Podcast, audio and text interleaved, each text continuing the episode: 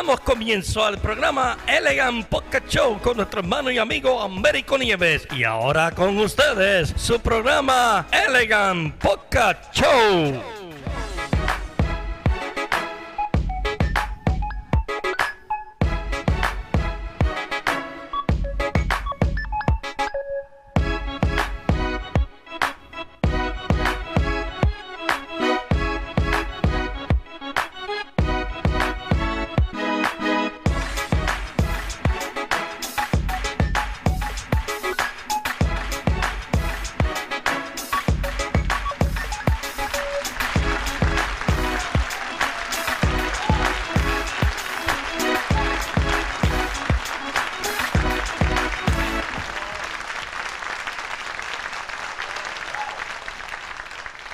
Muy buenas noches a todos los que nos escuchan por aquí por esta nueva, esta sería entonces la cuarta edición de este podcast Elegant Podcast Show. Para mí es un gran honor, primeramente, nuevamente estar en este podcast.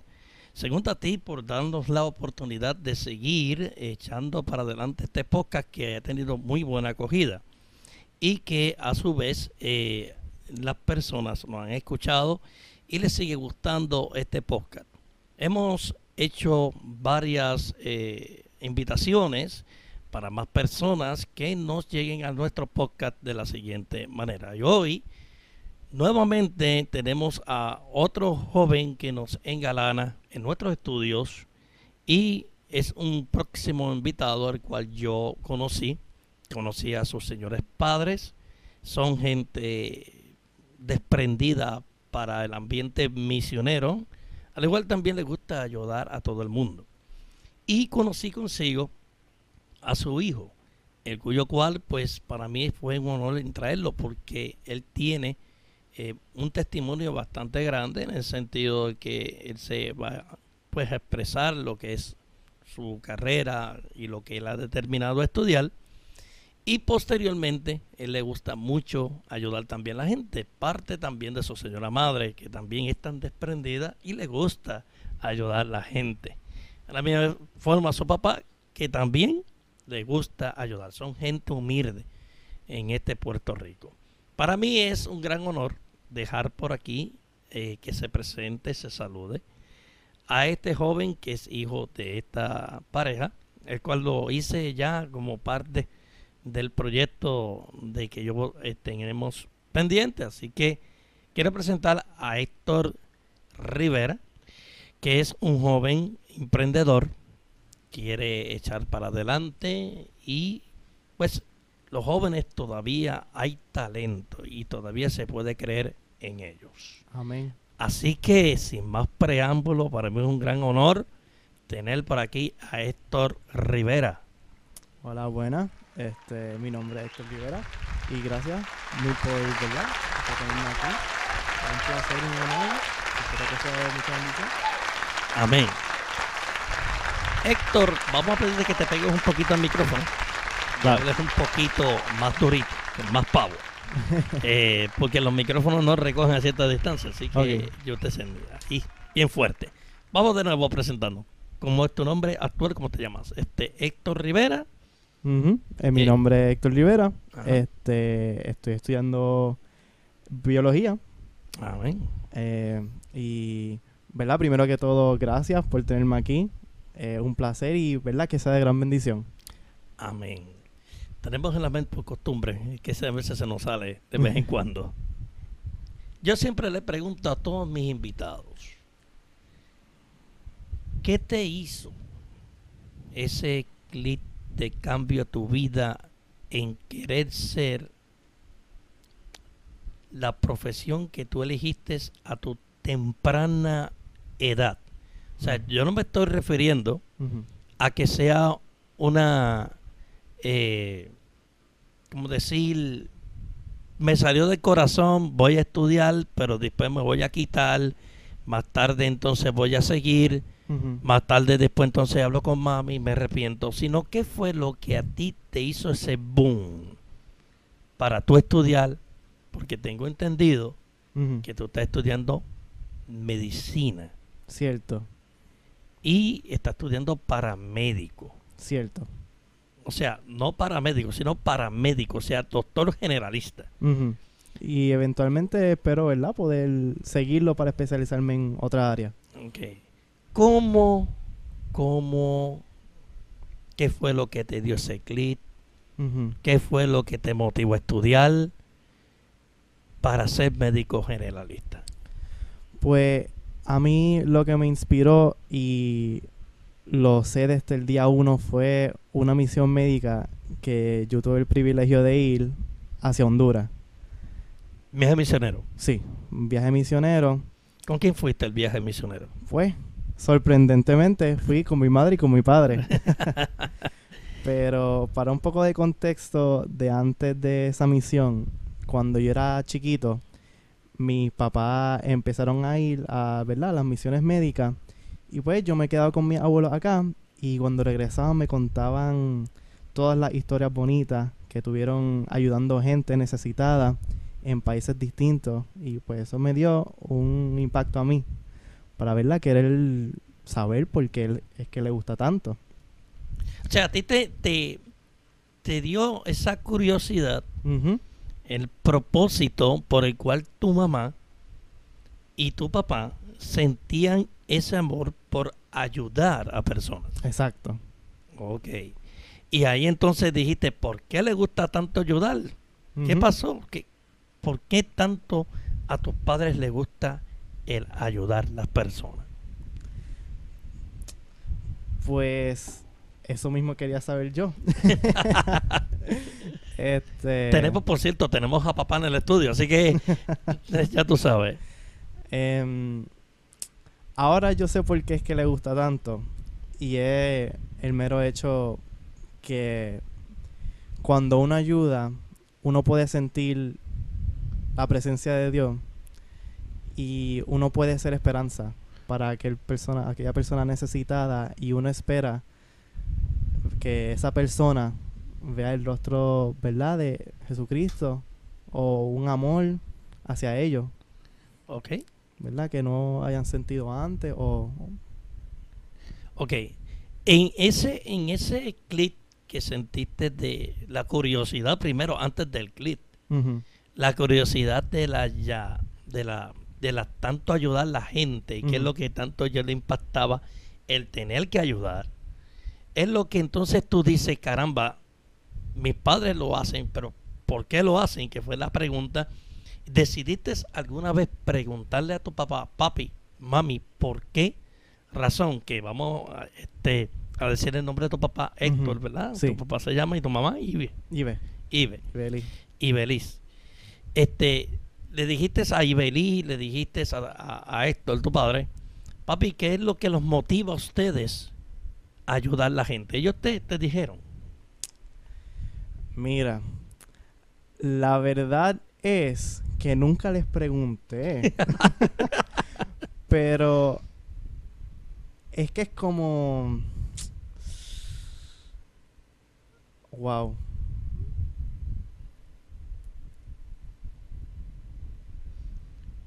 Lo supe la respuesta cuando lo sé, cuando tuve la experiencia. Cuando tuviste la experiencia. Ujú. Ok, tú mismo. Ok, o sea que en ese mismo momento tú dijiste, ok, yo voy a averiguar qué es lo que tanto le apasiona el ayudar. Exacto. Pues vamos por encima, vamos a averiguar porque tenemos que averiguar. Y rapidito le dijiste a tu papá y a mami, pues yo quiero saber qué es lo que tanto a ustedes les apasiona. Exacto. Vamos a ir a un viaje misionero. Ahí yo voy a saber qué es lo que tanto te apasiona. Para empezar, tu papá son cristianos, van a la iglesia. Sí, Ok. Y ellos ayudan en el viaje misionero. sí. Ok. Ahí tú dijiste, yo quiero averiguar, quiero, quiero vivir la experiencia por mí mismo. ¿Qué pasó cuando tú le comunicaste a papá y a mamá? Papi, eh, mami, este, yo quiero ir con ustedes a compartir ese viaje misionero. Pues mira, cuando primero yo expresé eso, yo era chiquito. Yo tenía ¿Qué edad tenía? como, como unos 8 o 9 años. Y adiante. unos 10, unos 10. Unos 10 añitos. o sea, estamos hablando que, era, que eran jovencitos. Sí. Que a esa edad, y, y yo sé que papá está aquí, a esa edad es para estar con carritos, juegos de video, es para estar metido con esas cosas. A esa edad tú le dijiste, mami, yo quiero ir a un viaje misionero. Me, Sí. Espérate, espérate, espérate. Espérate. Me sorprende. A esa edad tú le pidiste a tus papás ir a un viaje misionero. Porque es que lo hacían tanto y con tanto gozo. Y también aparte de que somos una familia sumamente unida. Ok. Y cuando ellos se, se iban, yo decía contra. Les gusta tanto. Pues yo voy a usar la excusa de que, mira, me gustaría acompañarlos para seguir juntos y para ver Averiguar. y averiguar. Ok. Pero tenía ese deseo de ver por qué les, les gusta ayudar tanto. Ok. O sea, querías salir de tu, de tu, de tu duda. De mi duda, exacto. de, de- por la pasión y le dijiste vamos para allá vamos Sí. Vamos a ver qué es tanto lo que le apasiona a estos voy a utilizar la palabra a estos padres míos que les gusta tanto ir a ayudar y rápido le dijiste quiero ir con ustedes por un viaje misionero ¿cómo ellos tomaron eso? Pues ellos se sorprendieron. Y sí por la edad primeramente por la edad que tú edad. tenías Sí, se alegraron, pero yo era muy joven y yo les pedí poder hacer un, un viaje misionero. Así que lo que primero hicieron era que me llevaron a una misión más cercana porque la misión comienza en la casa, en Puerto Rico. ok Así que me llevaron a Vieques, ah más cercanito más cercanito, a Vieques. pero ellos querían saber si verdaderamente porque como padres al fin. Queremos realmente a ver si a este le gusta Exacto. el viaje misionero, ¿no? O es que está inventándoselo para salir del paso.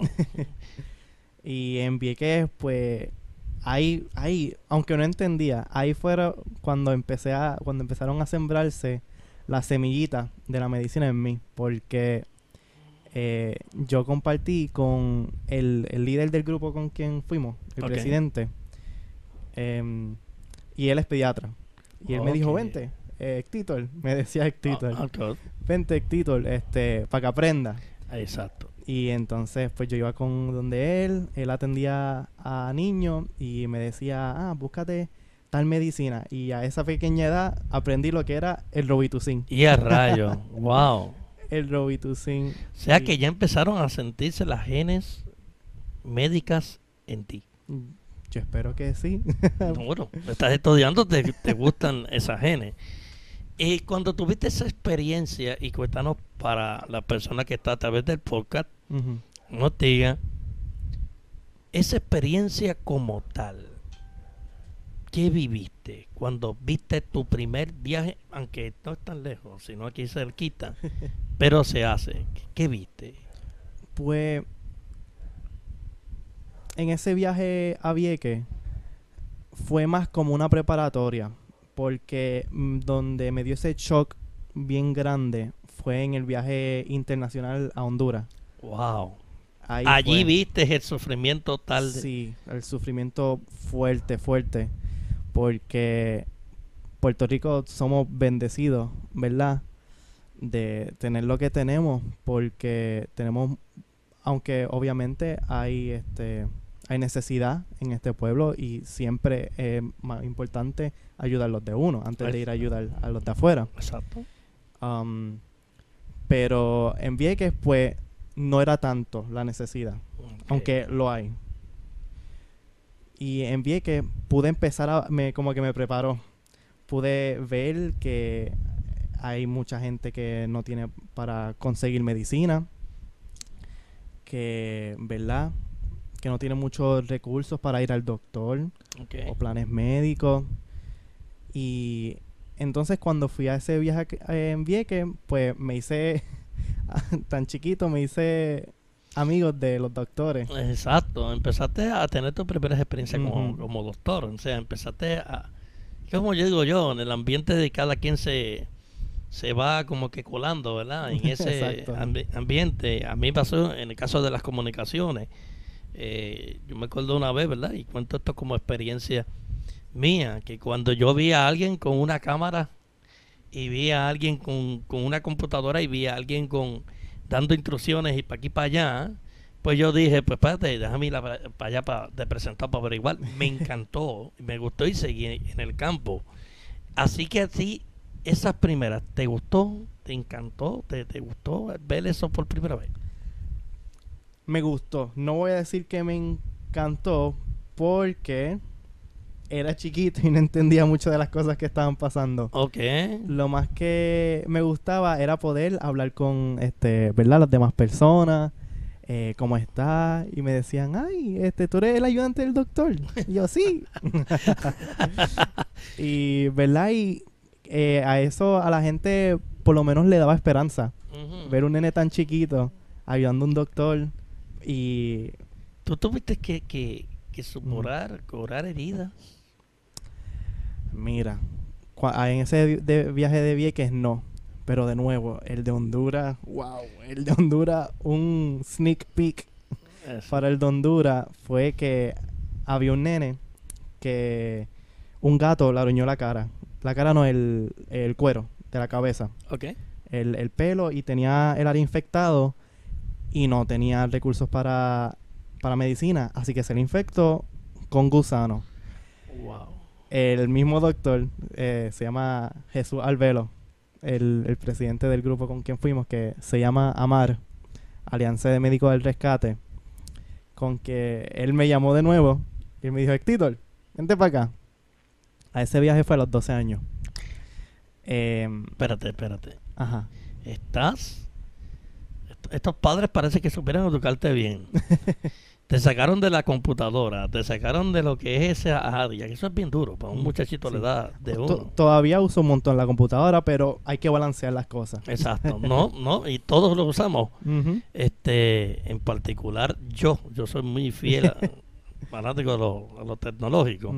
Te entiendo. Pero, no, ya lo estás viendo. pero, este, a tu edad de 12 años, a tu edad de 10, sacarte de este ambiente.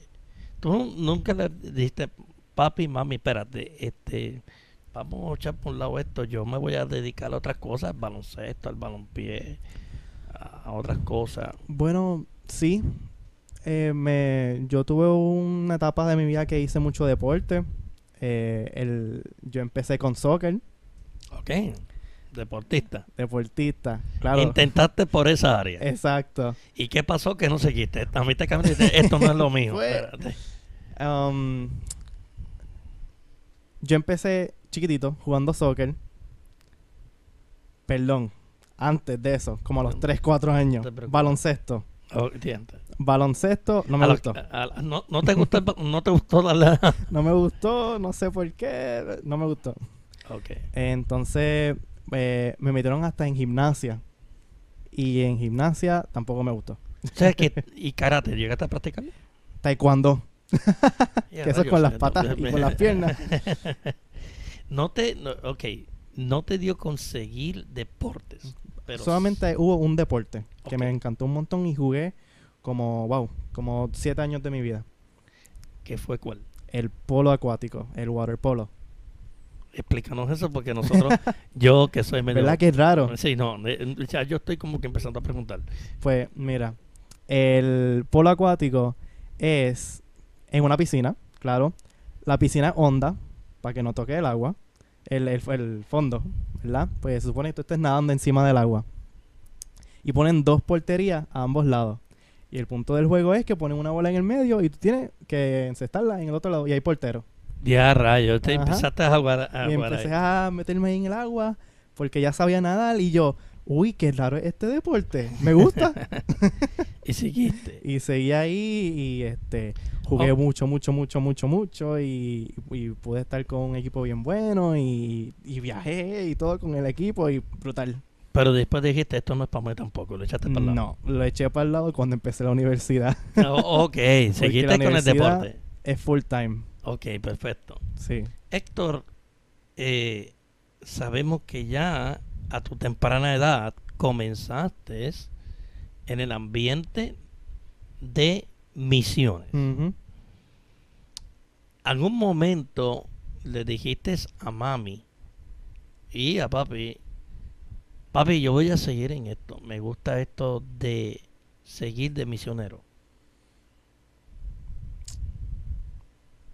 Sí, se los dije. Y ellos dijeron, qué bueno, porque nosotros pensamos igual.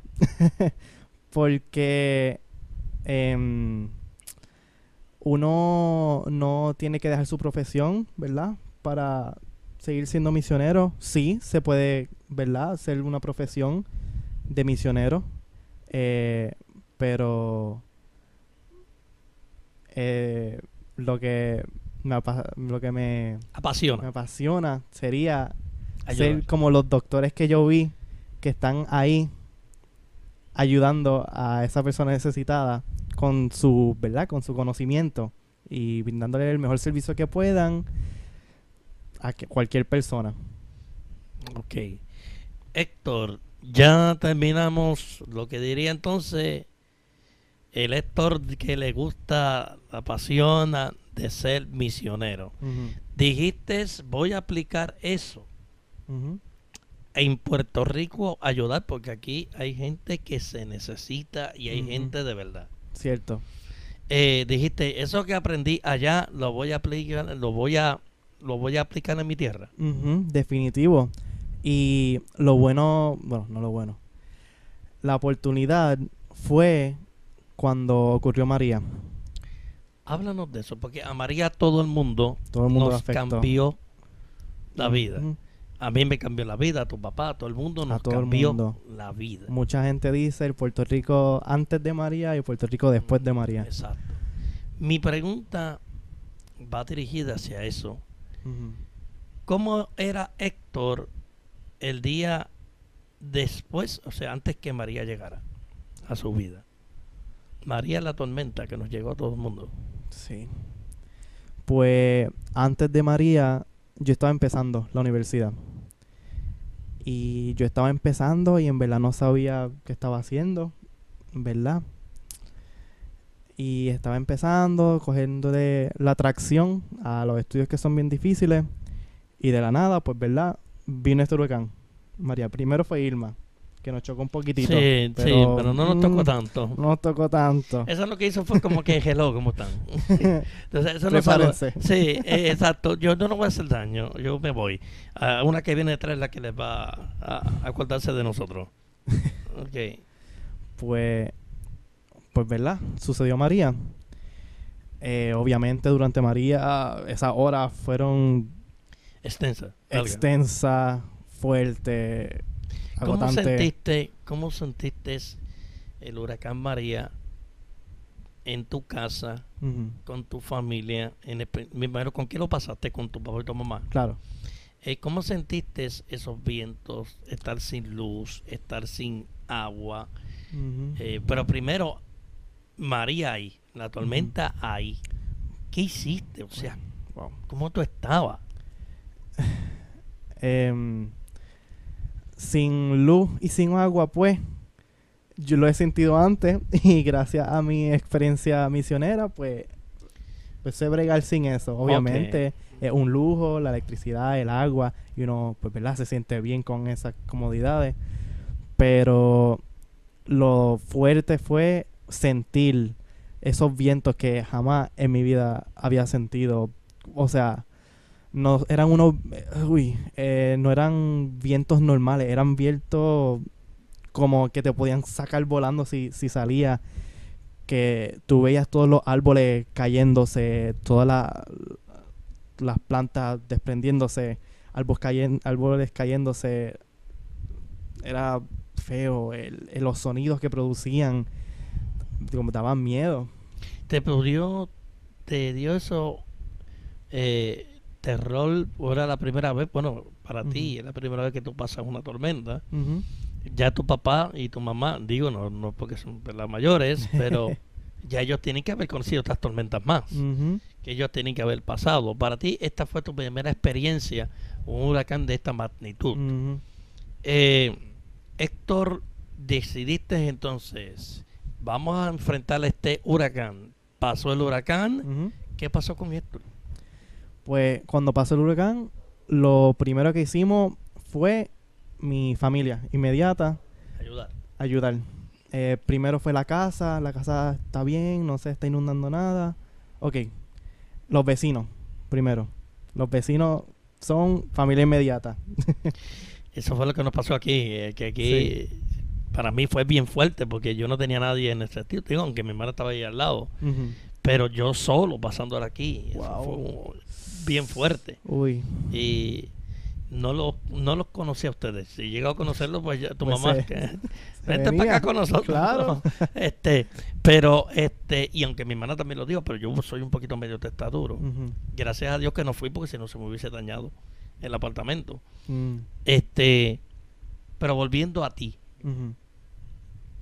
¿qué pasó en esas horas que hiciste ¿En las horas del huracán o después? después de esas horas? Pues después de esa hora, La ciudadanía está eh, tratando del trance, tratando de entender qué fue lo que pasó. exacto. Lo primero fue al salir, ver el horizonte. Porque, ¿verdad? Le- por lo menos hay unas muchas montañas que nos rodean. Y al tú ver el horizonte y, y estar acostumbrado a ver el verde, ¿verdad? Por las matas, no había Exacto. nada. Estaba marrón. Te da ese shock, wow. Mi isla. Bendito mi isla. Eso- y empezaste a llorar. Empecé a llorar después cuando... Porque al principio no, no me entraba. Yo, ¿en serio esto pasó? Me O sea, trataste de entender qué fue lo que pasó. traté de entender qué fue lo que pasó y me dio bien fuerte. Cuando salí, no me, no me dio. Ayudé a mis vecinos, están bien. Sí, estaban bregando con, con la casa. Y, ¿verdad? Eh, mami y papi decidieron irse a- Rápido. rápido. Se le activó el deseo de ayudar, reguida, rapidísimo. Rapidísimo. Pues fuimos al, a la urbanización de al lado, Fairview, que es donde estaban mis abuelos. Y eh, fuimos literalmente una, una hora, media hora después que se había terminado. Así que se nos hizo bien difícil salir, vimos todos los troncos tirados. Era caos la, la carretera. Y eso fue lo que me dio bien fuerte. Wow, ver todos los horizontes marrones, las cosas caídas. Tú veías el asfalto de la carretera repleto de hojas. Y entonces llegamos a la casa de mis abuelos y obviamente ellos asustados. Eh, ahí, ahí se activó la parte misionera de nosotros y estás bien, ¿verdad? Ayudamos, le traímos este, comida enlatada, Alimento. esas cosas, alimentos. Y yo me trepé en el techo de, De la casa de tu de abuelo. la casa de mi abuelo para ver. Y al frente de su casa ellos tienen un parque. Correcto. Nada. Nada. Estaba eso vacío. Vacío, o sea, pero no digo de gente, vacío de árboles. Había una cancha ¿Ok?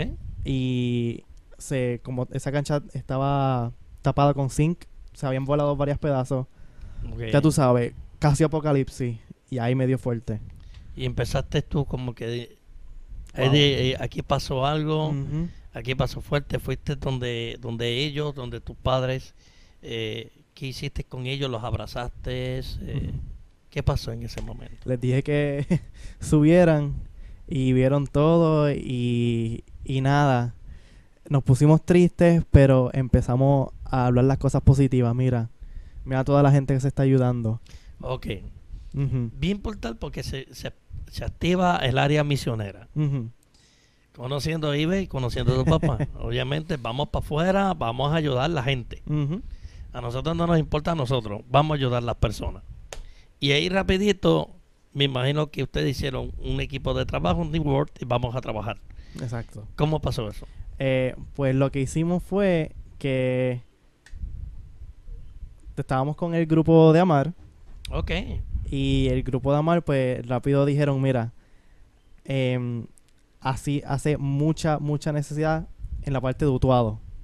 Que eso fue donde el huracán más destrozó porque eso es área montañosa, donde más árboles hay y las ayudas no estaban llegando. ok, Y e- eso fue, que hicimos, recolectamos cosas de las pocas que no, te- que no teníamos ok. eh, y nos fuimos para allá. Rápido, meter mano Rápido allá. meter mano en Utuado y fue una experiencia, wow, Brutal. brutal, gratificante. Ok, bien, ya teniendo la edad que tú tienes Ya ahora, tengo- sí, de 21 años, ahora entendiste lo que es pasar necesidad cero más cero es igual a cero. No hay Exacto, luz, no no hay hay, nada. agua, no hay estas Nada, comodidades que tú nada, tienes en tu nada. casa, que tienes la oportunidad de yo ir a mi casa y hacer el interruptor. Ujú. Hay luz, No hay luz. ya no hay luz. Y prender y prender la computadora y qué sé yo qué. Que a nosotros que somos tecnológicos nos encanta eso. Sí. A ti te encantan las computadoras también. Al verte sin luz, tenías que dormir. ¿Cómo Fíjate. dormiste con sin luz? Porque yo te puedo contar. después yo me imagino que ustedes tenían planta, ¿no? Después. Después. Tenemos después. planta. Sí. Al principio no. Pero no la prendíamos por la noche para dormir. No, no, porque ¿No? eso, eso es emergencia. No, o sea, pero espérate. O sea, que ustedes no tenían la planta y no la prendí. Por El ¿verdad? ruido. Por ser considerados por los vecinos, Por los vecinos. los gases. Y no era una necesidad dormir cómodo. O sea que ya de ahí apagaban la planta y dormían con los famosos mosquitos. Sí. Lo que hacíamos era mucho off, ya tú sabes. Ok. Off, off, para que no vengan los mosquitos. Teníamos, eh, por las misiones, claro, teníamos una... Ok. O sea que yo te están Ya impuesto. preparado. Ese, ese viaje misionero, se te están impuestos ya que esto es así y vamos a adaptarnos rápido a eso. Es la misión en casa. Y eso también fue un factor que fue impactante, como que, wow, estamos acostumbrados a salir afuera a ayudar. Pero ahora estamos viviendo nosotros y nuestro pueblo. Ok. Así que eso impactó mucho, pero nada, en por lo menos dormir sin aire ni nada, pues gracias a Dios teníamos unos abaniquitos chiquititos, chiquititos eh, de batería. Así que por las noches, pues lo- yo lo prendía en lo más bajito para, para tener un poquitito de aire, abrir la- las ventanitas, un poquitito de fresquito con ese abanico, súper chiquitito. Yo lo ponía este al lado de mi cama, era de, del tamaño de este mouse, de un mouse chiquitito. Y, y me lo ponían en la cara, pues, para que por lo menos no sudara tanto. Ok. Pero, eh, wow, Fue bastante tu experiencia. sí, Te lo vives todavía. todavía. Así nos queda mucho que nos viven la experiencia de esa experiencia tan fuerte de María. Pero ya salimos de María. Ujú, Vuelves de nuevo y te reincorporas a tu trabajo. Todo se restablece. Bueno, casi todo se restablece. Y vuelve Héctor a la carga de los estudios. Vuelve Héctor a la medicina. Cuando tú llegas a la universidad después de María, ¿cómo fue esas experiencias? Pues, primero que todo, llego y lo primero, se cerró un edificio. Se cerró. ¿Por qué? Se cayó todo. Todo estaba inundado. Al día de hoy sigue sin reparar. Sigue Wow. abandonado Wow. eh, el edificio. Porque donde yo estudio hay como seis edificios eh, de un piso, de una planta. Y están uno al lado del otro. Y ahí es donde todo el mundo estudia. Y se llaman los 100, los 200, los 300. Porque así son Sí, los sí. números de los Sí. salones. Este, pues eran los, los, tres- los 400. Los 400 se fueron a, a ajuste. eh, se cayeron la- las plagas que tenía en- encima y se inundó y no hubo forma de repararlo y se dañaron todas las cosas de adentro, las computadoras, todo, todo, todo. Y ya imagínate con el sistema de la UPR, ¿verdad? Con tan pocos fondos. Al día de hoy ya llevamos casi dos años, año y medio de María y todavía está sin, sin reparar. Héctor, vamos rapidito a entrar a lo que es ya Héctor personal. Héctor no tan personal, tan profundo, pero Héctor, Héctor personal. Eh, eres joven, tienes 21 años, te gusta el, te gustaba el deporte, dejas todo, te entregas a la medicina y ahora a este Héctor queremos conocerlo en su faceta de persona. ¿Quién es Héctor cuando termina de estudiar? Cuando termino de estudiar, un O sea, no- examen. Héctor, no, Héctor es médico. Héctor, el, porque te considero ya médico. Gracias. No, no, no Héctor el médico, sino Héctor el ser humano. Ujú, Para empezar adelante, jangueas. Sí, sí, con mis compañeros, ¿verdad? De, lo- de la universidad. Ok, a ti. eh, vas a San Juan, ¿a dónde van cuando...? Pues mira, la cultura de hoy no tiene día de descanso de hanguear. Eso todo el tiempo. Todos los días. Y wow. Em, cuando uno se expone al ambiente universitario, yo entiendo que es el apogeo de verdad de, de todas las cosas del mundo, de lo que vivimos. Y eso es fuertísimo. Todos los días se janguea. Es los jueves se janguea en Río Piedra. Wow. Los jueves se janguean en Río Piedra, ¿verdad? En la calle universitaria, que solamente he ido una vez con este unas amistades y pues pues eh, es normal, es como si estuviese en una casa de alguien compartiendo, es lo mismo. Lo, lo que hace el jangueo bueno son las amistades con quien te rodea. Ok. Eh, Héctor cuando coge carro, coge licencia y se va por ahí a andar. Ya Héctor entra, entra en la etapa del jangueo. Vamos para la calle, vamos a amanecernos a, a, perdernos perdidamente, vamos a ser por ahí en el mundo. Sí. Eh, a ti en particular, Héctor, eh, te choca porque te veo que te gusta analizarlo todo. Cuando te tocó salir por primera vez, que tú analizaste? Pues mira, Ya no estando papi y mami al lado. mucho, como me gusta analizar, muy bien lo has dicho, cuando por primero yo estaba hangueando, lo que mis amistades me decían, loco, estás bien callado. Sí, porque estás viendo algo nuevo para ti. Sí. Y las cervecitas y los Las licores. cervecitas y los licores y wow. Y, Y ya tú que estás acostumbrado al ambiente cristiano, pasar a este otro ambiente es como algo bien difícil. Es una transición bastante sí. fuerte. Gracias a Dios, ¿verdad? Por, por la base que tengo. Que, que gracias a Dios no he caído en ese mundo porque cuando entré en, en ese estímulo del jangueo no, no me sentía cómodo. Ok. Cuando más me sentía cómodo era estando Eh, aparte de- del área de jangueo ese- con mis amistades. O sea, Ahí es cuando yo me sentía cómodo. Pero estando entre medio de tanta gente, el olor a cerveza, pues, pues eh, como mucho, lo más malo que he hecho, lo admito, pues, una cervecita, pues, para sentirse parte del grupo que no valió la pena. Fue una experiencia que aprendí. o sea, que tú dices, bueno, como todo el mundo, porque yo también bebí en mi tiempo y aquí todo el mundo que no, el que no haya bebido una cerveza cuando era niño, que levante la mano después de adulto. Este Muy pocas servi- personas. Este servidor que está aquí, pastor, como tú me ves, este servidor que está aquí, yo fui criado en un ambiente de bebidas y, y alcohólicas y medio mundo. Ujú. Y nosotros fuimos en ese ambiente. Fuimos criados. ¿Y tú te crees que a mí, a la edad que yo tengo de que edad ahora, a mí me gusta una cerveza y un palo? No, no. Eso es algo que yo lo encuentro tan tan Innecesario. innecesario, gracias por ayudarme, pero yo utilizo otro término, eh, tan estúpido, por decirlo de esa palabra, o tan, tan raro. Pero a los jóvenes les gusta y hay que explicar sobre eso. Yo digo que los jóvenes lo que están tratando de hacer es llenar un vacío. Ahora tú lo dijiste. Y yo tengo estas palabras grabadas en mi mente de mi pastor que dice, y le aplica a todo el mundo, a los jóvenes, a los adultos, a todo el mundo, que los humanos tenemos un hueco del tamaño de Dios, ¿Ok?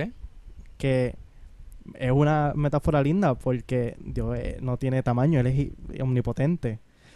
Y, y es, ¿verdad? Esa analogía me gusta porque si lo nota en el comportamiento humano, hay muchos vicios, muchas cosas que tratan de llenarte, el dinero, la bebida, este, el, sexo, las mujeres, eh, muchas cosas. Y hay muchas cosas que, que tratan de, de verdad de llenar como que ese vacío que, que los humanos tienen. Y entonces cuando, ¿verdad? Yo jangueo y veo todo el mundo y yo, caramba, ¿por qué hacen esto? Y cuando escucho eso de mi pastor que me dice que los humanos tenemos un hueco del tamaño de Jesucristo y de Dios, todo hizo sentido. Yo, wow, con razón. Ah, ah, esto, esto, esto esto, hace sentido, perdón, te había aprendido los resets. Ajá. Esto hace sentido, o sea, esto te, te, te, te, te- te gusta, esto, tú empezaste a mirar o empezaste a comparar. A comparar y observar. Oh, eso fue lo que hiciste. Oh, wow. La gente, o sea, tus amigos, ¿cómo te miraban? Este está loco, le falta 20 tuercas, 60 tornillos. Pues mira, lo que pasa es que yo soy astuto y no se dan cuenta. disimula, disimula. Y disimulo, sí, em, porque mis amigos no tienen la culpa de que estén rodeados y que pues les guste eso, porque esos son los que están rodeados. Y gracias a Dios yo tengo una base como la que tengo, que no necesito nada de eso, ¿verdad? Para sentirme aceptado ni nada de esas cosas, pero no es para sentirme mayor, ¿verdad? Pero es para tratar de entender. Em, no me identificaban, este está analizando a todo el mundo, pues, ¿verdad? Yo compartía con ellos y así apren- aprendí a, a, pues, compartir en ese mundo. Y, y aprendí a, aprendí a cómo engañar a, ah, sí, llevo tres palos y, y botar un poquitito la cervecita en un lado sí. sí. botar un poquitito en la esquina. Ah, vamos para tal sitio. Ah, pues esp- espéreme. Y, y vació la, la cerveza. Este, y todas esas cosas. Y, y, ¿verdad? No, como una confesión, no, no me arrepiento de estar en esos espacios, aunque sea tentación, aunque, ¿verdad? No es un ambiente bueno y seguro. Tuve la experiencia, vi que no vale la pena y entonces aprendí. Aprendí y wow, aprendí tanto que che, eh, mírate esto, los jueves se janguean en Río Piedra, los viernes se janguea en Placita, los sábados en San Juan, olvídate. Siempre hay Ella- fiesta donde, eh, donde siempre sea. hay por ahí, pero tú ya en el caso tuyo, ya tú, como que tú no le das esa atención. Exacto. Bien. De Todo- vez en cuando, de vez en cuando de vez en sale. cuando, Sí, por compartir. por compartir, sí, pues, te obligan como que, digo, no obligado, pero Exacto. nadie, pero va. Pero si que van me caen bien y no presionan, nada de eso, ah, pues, pues está bien, pues vamos a compartir. está, Ok. Otro de los momentos que te voy a preguntar, siempre en la vida uno tiene un héroe. ¿Cuál es tu héroe bien importante en tu vida? Número uno, Jesucristo. Amén. Pero un gran héroe ha sido mi madre. Porque lo malo de ser un joven cristiano es que no eres parte de este mundo.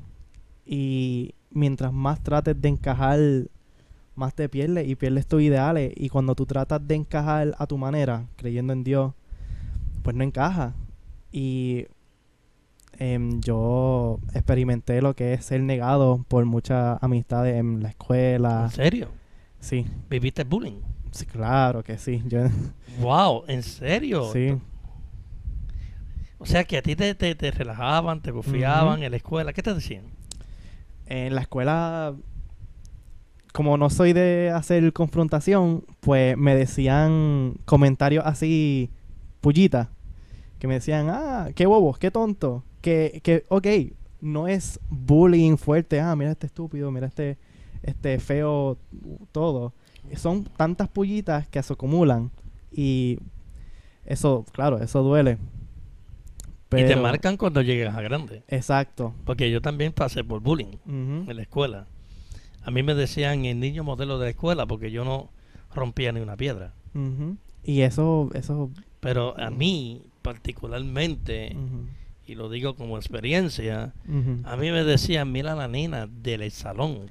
Porque yo ni jugaba, ni jangueaba, ni hacía nada. Bueno, mi uniforme llegaba a mi casa tal y como me lo ponía, limpio. Y eso por lo menos me molesta. ¿Cómo, cómo es que en un mundo lo malo no, eh, se celebra y lo bueno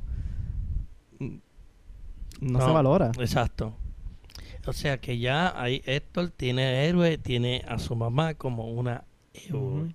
Claro. Y su papá, ¿qué juega? Porque espérate una cosa. El varón, por naturaleza, siempre tiende a buscar a mami. Sí. No sé por qué razón, pero siempre ese es el camino que hay.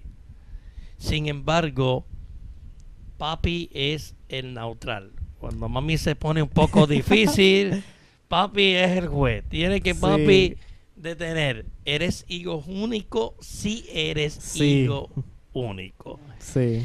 Papi, hello, cuando mami se tranca en el bolo y dice para ningún lado que va, ¿qué hace Yo, esto? papi. Ah, entonces está papi. ¿Qué dice? ahí, ah, pues, este, mami me ha inspirado muchas cosas, pero lo que me ha inspirado papi es a ser un hombre respetuoso.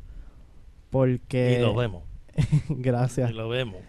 Vemos la educación, que es una educación bastante forjada, porque este muchachito cuando yo lo conocí, él siempre ha tenido esa, esa, esa vocación, Amén. ese respeto. Este, y gracias a él, yo soy lo que soy, el, el hombre que soy. Este, yo digo que mami forjó mi personalidad y papi forjó mi carácter. Ok. No sé si se entiende un poquitito. sí. Em, y es perfecto. Me- yo me acuerdo que está papá aquí, yo lo quisiera... ¿Qué estará pensando ¿Qué papi? estará diciendo papi en estos momentos que está detrás de ti? No te puedes arreglamos en casa, deja que llegue. Yo te digo una cosa, ¿cómo es Héctor en el ambiente del hogar y familia? Pues papi es el que mantiene la casa limpia, organizada, A preguntar, porque Ajá. siempre tengo que entender. Y ve trabaja, y ve Sí. trabaja. pero papi también. Eh, o sea, los dos trabajan. Sí, los dos trabajan. Que trabaja tu papá. Eh, papi Digo, si trabaja- se puede decir. Sí, Sí, sí. eh, él trabaja en la autoridad De energía eléctrica. ¿Y qué sí. funciones allí? Eh, bueno, él empezó como obrero, ¿verdad? Y después, bueno, papi, un milagro de Dios porque él, y por eso yo lo valoro tanto y, y cada día le, le doy más y más besos porque él no se supone que está aquí. Yo no sé si puedo contar un testimonio. Sí, cómo no. Este, De esto se trata. él empezó como un obrero, ¿verdad? Eh, Digo, con la autoridad de tu papá. Claro, ¿verdad? ¿Verdad? Porque no sé si tu papá apruebe. Pero me imagino que sí. Ok. Pues él empezó como obrero, ¿verdad? Trabajó duro en, en los postes y arreglando. Él empezó por el área de, de Guaynabo, ¿verdad? De Pero él era electricista o senador, ¿qué era lo que No, hacía? él era groundman. Que se traducido en español significa. Ah, Instalar. instalar los postes, exacto. Ok. Pero él tuvo un accidente de hombro. Y a Se lo rayo. lesionó. Se lo lesionó, pero eso no es lo fuerte. ¿Verdad? Ocurrió ese, ese accidente, no fue tan grave. Pero ya tenía, ¿verdad? El, el hombro bastante chavadito. Y que, le, que lo- le le duele, todavía le duele. Pero lo fuerte fue cuando un día él está trabajando y no sé si tú has visto los postes, algo que se llaman los transformadores. Los cosos esos bien grandes, Sí, cilíndricos, sí. grises. Esa cosa se tiene que montar con grúa. Porque, ¿verdad? Lo- como entre, Sí. entre tres personas lo puedes cargar, pero treparlo imposible. No. Tú me puedes creer que eso le cayó en la cabeza. ¿A tu papá? Pero gracias a Dios tenía el casco. Pero con todo y casco, el casco se rompió, se, se chavó, el, el, casco se rompió en, dos. Y le dio en las cervicales. Gracias a. Dios, el casco cogió mucho del impacto. Pero le, le dio las cervicales y papi cayó tirado en el piso. Yo estaba en la escuela, eh, compañeros de papi llaman a mami, ¿verdad? Y eh, eso era para que mami, papi no estuviese aquí con nosotros. Y gracias a Dios Wow. le estuvo el casco y le dio. eh, ahora que estoy cogiendo anatomía, ahora entiendo qué bueno es Dios. Porque tú tienes siete cervicales, ¿verdad? Ajá. Ahí se activó esto. del Ahí se activó. Eh, tú tienes siete cervicales. Esas son las más importantes donde este donde mayor conexiones de la espina dorsal tú tienes. Sí, la, viste la foto, ¿verdad? Wow. Este, Si yo pudiera mostrarla aquí, que después le, voy- le voy a pedir a él ¿verdad? con su superviso que me la envíe para ponerla en el podcast. Pues eh, en las siete cervicales, las primeras dos que están eh, justo debajo del cerebro son las más importantes. Se llaman el atlas y el axis, la C1 y la C2. Ok. La C1, Bueno, pues, claro. eh, adiantre, se queda uno. Mi examen fue hace como tres semanas atrás. Así que Este- tengo este- esto eh, fresh. este- ese doctor está bien activado. ajá. Este, cuando ahora lo entiendo, pero ¿verdad? Eh, tiene la C1 y la C2, pues la C1 es la más importante. Esa es la que tú mueves tu cabeza y si algo le pasa a esa, tú te quedas o mueres o paralítico. Ok. La C2, pues es un poquito menos importante, sigue siendo importante. Si algo te pasa, una estupidez, se, Wow. cualquier estupidez que le pase a la C2, te puedes quedar paraliz- eh, paralizado. Y después de este incidente, él pudo caminar. Pudo caminar, pero ¿por qué? Porque el impacto fue en la C3, Ah, la más abajo. la más abajo, literal, solamente uno. Uno de diferencia. Y, wow. y quedaba o paralítico o muerto. Diantre. Y el impacto fue en la C3 y eh, más abajo. Pero ¿Y qué función hace ahora la autoridad? ahora... Oficinista. ahora- Exacto, en la oficina. Sí, porque imagínate, en el, el hombro, chaval, ¿Cobrando, ¿Cobrando a la gente o, Sí, o ah, bregando los em, casos? Él atiende eh, asuntos de, de la gerencia. Él, eh, sí, Ok, te entiende el cliente como tal. atendiendo clientes y todo Lo tenemos aquí en el estudio. este, él está por allá tranquilito, pero está portando acá. wow, o sea que esta experiencia te marcó también. O sea, Lo marcó también.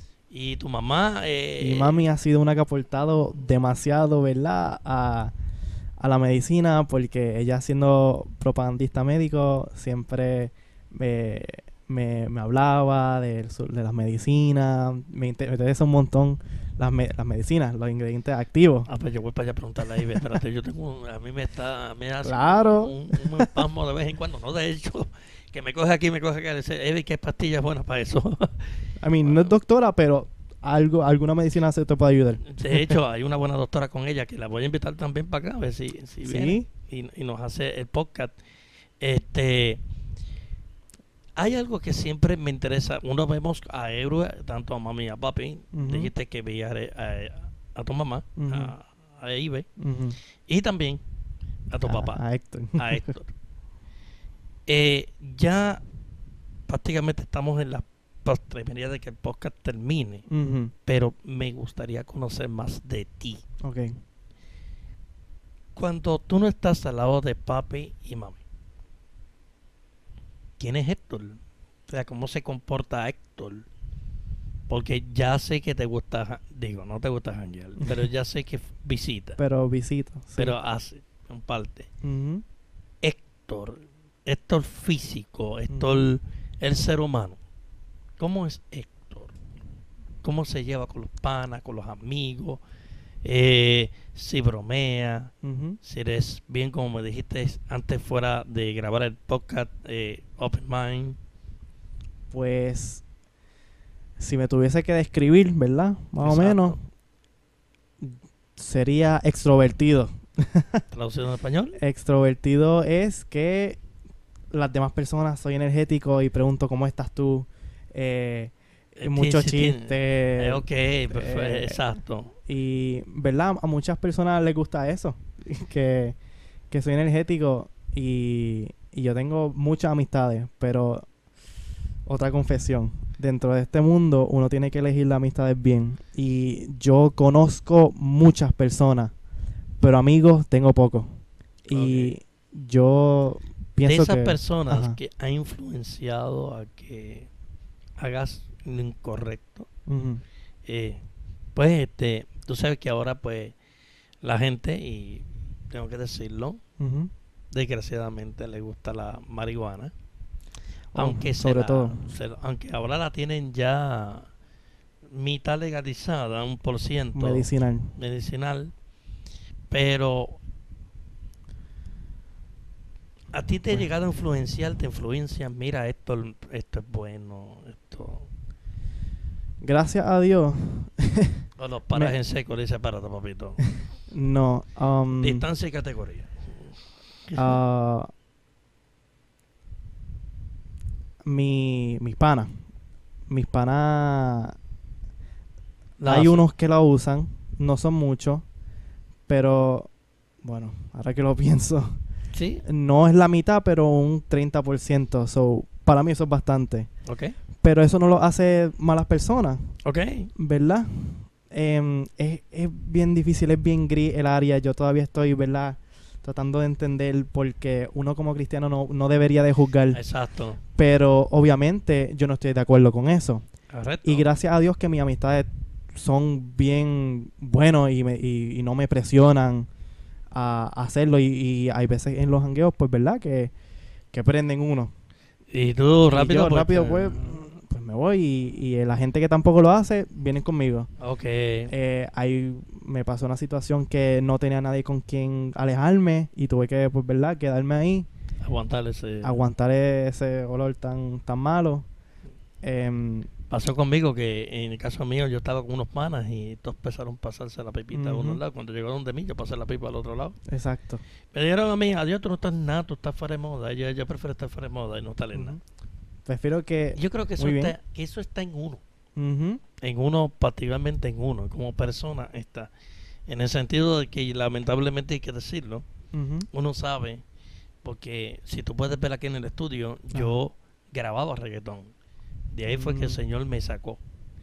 Y, y yo tenía que pelear en mi estudio de grabación, porque eso es lo más de que pre- eh, prenomina Ujú. en el estudio. Que, que va para allá, me decía a mí, mira DJ, yo tengo que darme mi arrebatada para poder meterme de... ahí. Ujú. Y yo le decía, pues dátela allá afuera. O sea, no fuera de mi casa, no en los contornos. Decía, ven Ujú. arrebatado de allá para acá y este es lo que tú quieras. ¿Y Ahí para cantar y, que- y quedaban, ya tú sabes, y querían romperle el micrófono, como digo yo, Anda, en el sentido de, de ellos cantar como ellos lo hacían. Ellos me respetaban mucho, qué bueno. pero Héctor, Pero si Ah. puedo decir un comentario, sí, eh, ¿verdad? Si alguien escucha esto, algún joven, que lo que me ha ayudado mucho es que yo escuché que dicen que prefiero que me acepten como soy. como soy, a- prefiero, perdón, lo dije mal, prefiero que me rechacen por lo que soy a que me acepten por lo que no soy.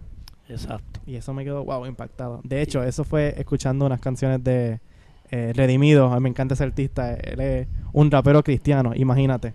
Ok, perfecto. Sí. pero nada. Héctor, Héctor, eh, tú dices que a tu papá le gusta limpiar mucho. De hecho, yo fui un día a tu casa y, y- y entré por allí y tengo que decirlo con mucho respeto, el, el olor allí en tu casa eran las velas todas prendidas, Sí. una cosa terrible. Y cuando yo entré, yo soy, este, qué sé yo, este, la alergia me da, los olores fuertes me dan mucha alergia. Ah, espérate. no sabía. No, no, pues, eh, yo puedo tolerar el perfume y puedo tolerar, tú Ok. sabes, pero este, velas muchas encendidas, como que no. Y cuando yo entré a la casa tuya, encontré todo aquello eh, prendido y yo fui y le dije a, a Ibe, Ibe, tú podrías pagar por lo menos esta velita en el, del cuarto de, de- de tu hijo. Me dice, ¿por qué? Y yo digo, porque es que el olor me tiene loco desde que entré. Es fuerte el olor. Me dice, es que mi esposo prende cuanta vela. Ahí viene.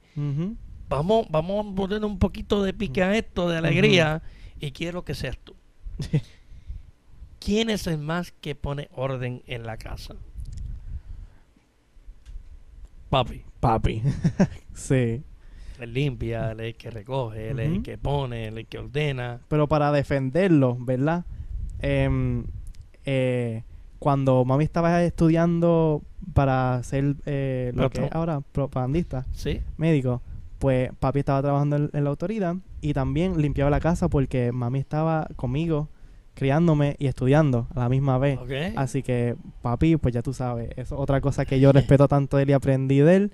Mientras mami estaba estudiando y brillando conmigo y todo, papi se dedicó a trabajar, a mantener la casa limpia, apoyando a mami siempre. Entonces quiere decir que allí papi es el que ordena, es organizado y eso te lo pasó a ti. Sí. Ok, los dos son organizados. No al tal nivel, porque... Eres de vez en cuando, De vez en cuando, no. Cuando llega la visita, eh, hace como yo. Yo ahorita tenía un poquito de reguero acá y llegó la visita, pero Yo puedo tener un reguerito chiquitito y, y perfect, pero si está bien grande, pues no lo, quizás no lo recoja al momento, pero poco a poco como digo, ay, fo.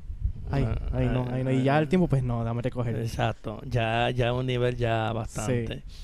Eh, papi es el que da las órdenes en casa. Sí, Sí. Mami pelea mucho contigo. No, En serio. fíjate, no, en serio, no, de verdad, de verdad. Un chiste que tenemos entre nosotros dos es que tengo 21 años y ella nunca me ha pegado la vida. Yo creo que Somos una familia rara, lo sé. la familia está fuera del límite. Está rara, lo sé. es una familia rara, rara, rara. Normalmente Sí. ya llegamos al minuto, pero me gustó, me encantó este este podcast haber Qué bueno. contigo Ojalá se repita. y se va a repetir. Créeme, eh, la próxima que voy a invitar para hacerla a tu mamá, Sí. este, Wow. para que ella, escuchara su testimonio. sí, Wow. Lo quería decir ahora, pero. Uy. Sí. la voy, la voy, a, la voy a invitar para que venga acá y ella de el podcast y ella esté conmigo porque es que estoy como que dice lo que el Señor pone en mi corazón, eh, entrevístate a aquel, entrevístate a aquel. Ujú. Eh, Héctor, últimas palabras como para cerrar. No quisiera cerrarlo. Esto te está poniendo muy bueno. Ojalá se pudiera extender otra hora. No, y se extiendería. no, yo quisiera, le puedo dar un poquito más de minutos, pero como ya yo tengo el minuto ya Sí, sí. Ya. cachado, como quien dice.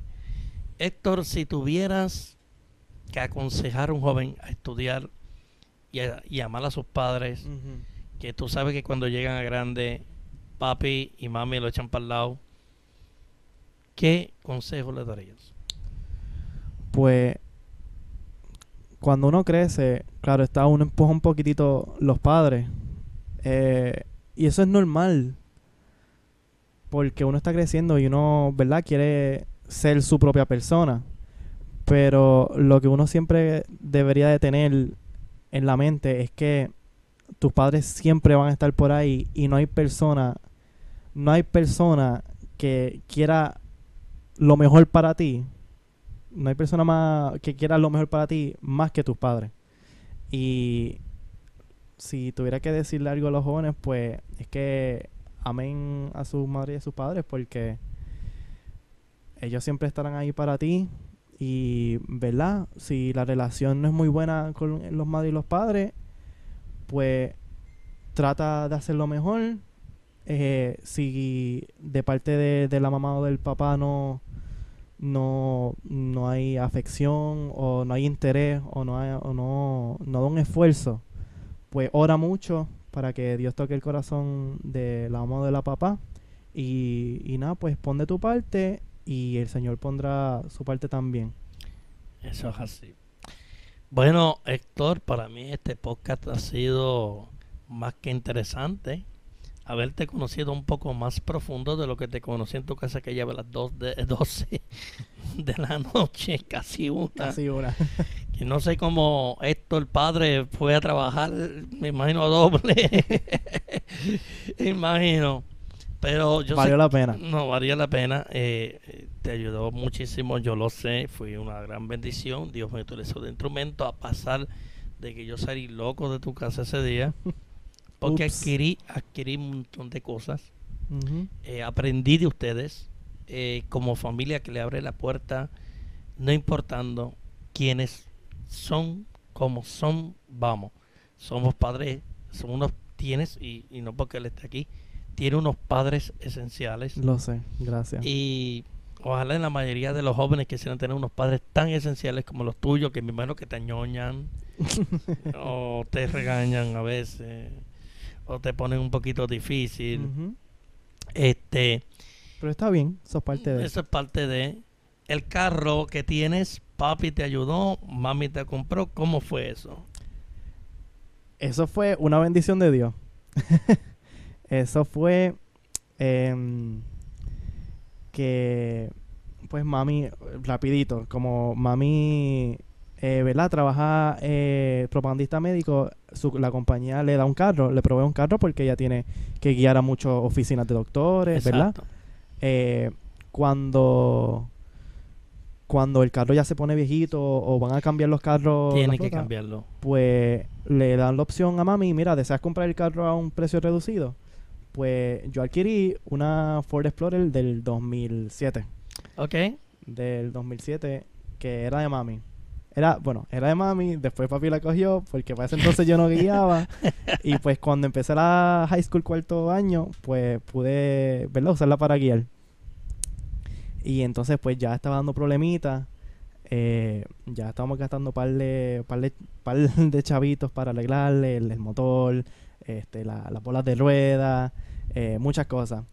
Y, y pues eso fue una bendición porque cuando yo empecé cuarto año yo estaba un poquito, mole- eh, no molesto, pero todo, todo el mundo a mi alrededor, que sí, con, con carros nuevos, ¿verdad? Y yo, está bien, por lo menos tengo un carro. Ok. Y la, y la, la, la Explorer es bien grande y segura. Y yo, Eh, está bien, me, me gusta porque es fuerte y segura.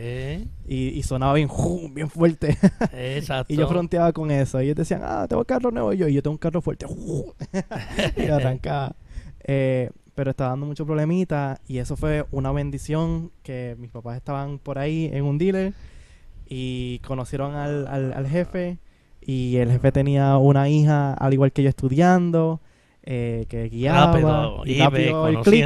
a Y Ibe. mami como es Ibe. businesswoman Sí, de negocio. Ya, ya, ya tú sabes. Ya tú sabes. Aprovechó. No, espérate, que vamos para encima. ¿no?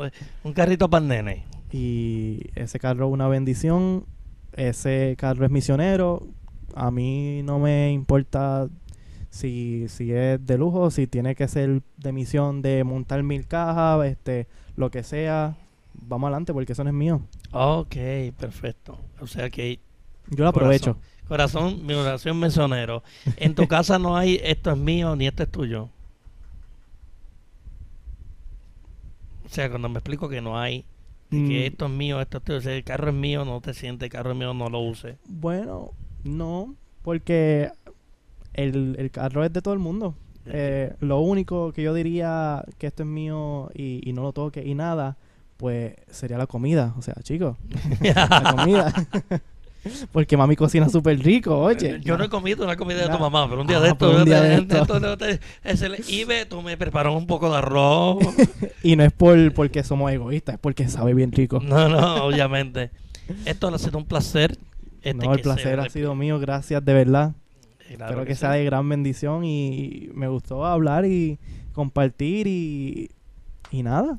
Nada, se va a repetir porque estos podcasts van a seguir. Pásalo con tus panas, pásalos con tus amigos y di por ahí donde vas a tener este podcast. Recordando que este podcast eh, nosotros lo grabamos hoy, pero sale para el próximo lunes. Pero le doy gracias por estar aquí, de tu tiempo. Sé que estás estudiando, sacarlo para venir para acá y hacerla a papi que está allá atrás. que me apoya. el que te apoya y ve a la papi allá y, y mira que nos está sacando una foto, sacarla así, ya tú sabes, para salir y decir, ¡pum!, estar aquí. Gracias Héctor por venir. Gracias a Yo ti. te voy a ver a ti mañana porque tenemos otra misión allá que hay que ir mañana, ya tú sabes, a continuar, que no me lo enviaste. Ahorita te lo dejo fuera del aire. Bueno, mi gente, como ustedes saben, ya este podcast ha terminado. Le damos gracias a Héctor por estar aquí con nosotros, al igual también a su Señor Padre por haberlo traído. Nosotros devolveremos nuevamente a otro segundo podcast dando de gracias primeramente al Señor con otro invitado que nosotros tengamos para el próximo lunes. Nos mediante le decimos a todos y te unes conmigo, sigan para adelante y en victoria. A la una, dos y tres. Sigan para adelante y en victoria. Hasta aquí el podcast de Elegant Podcast Show. Será entonces hasta el próximo podcast.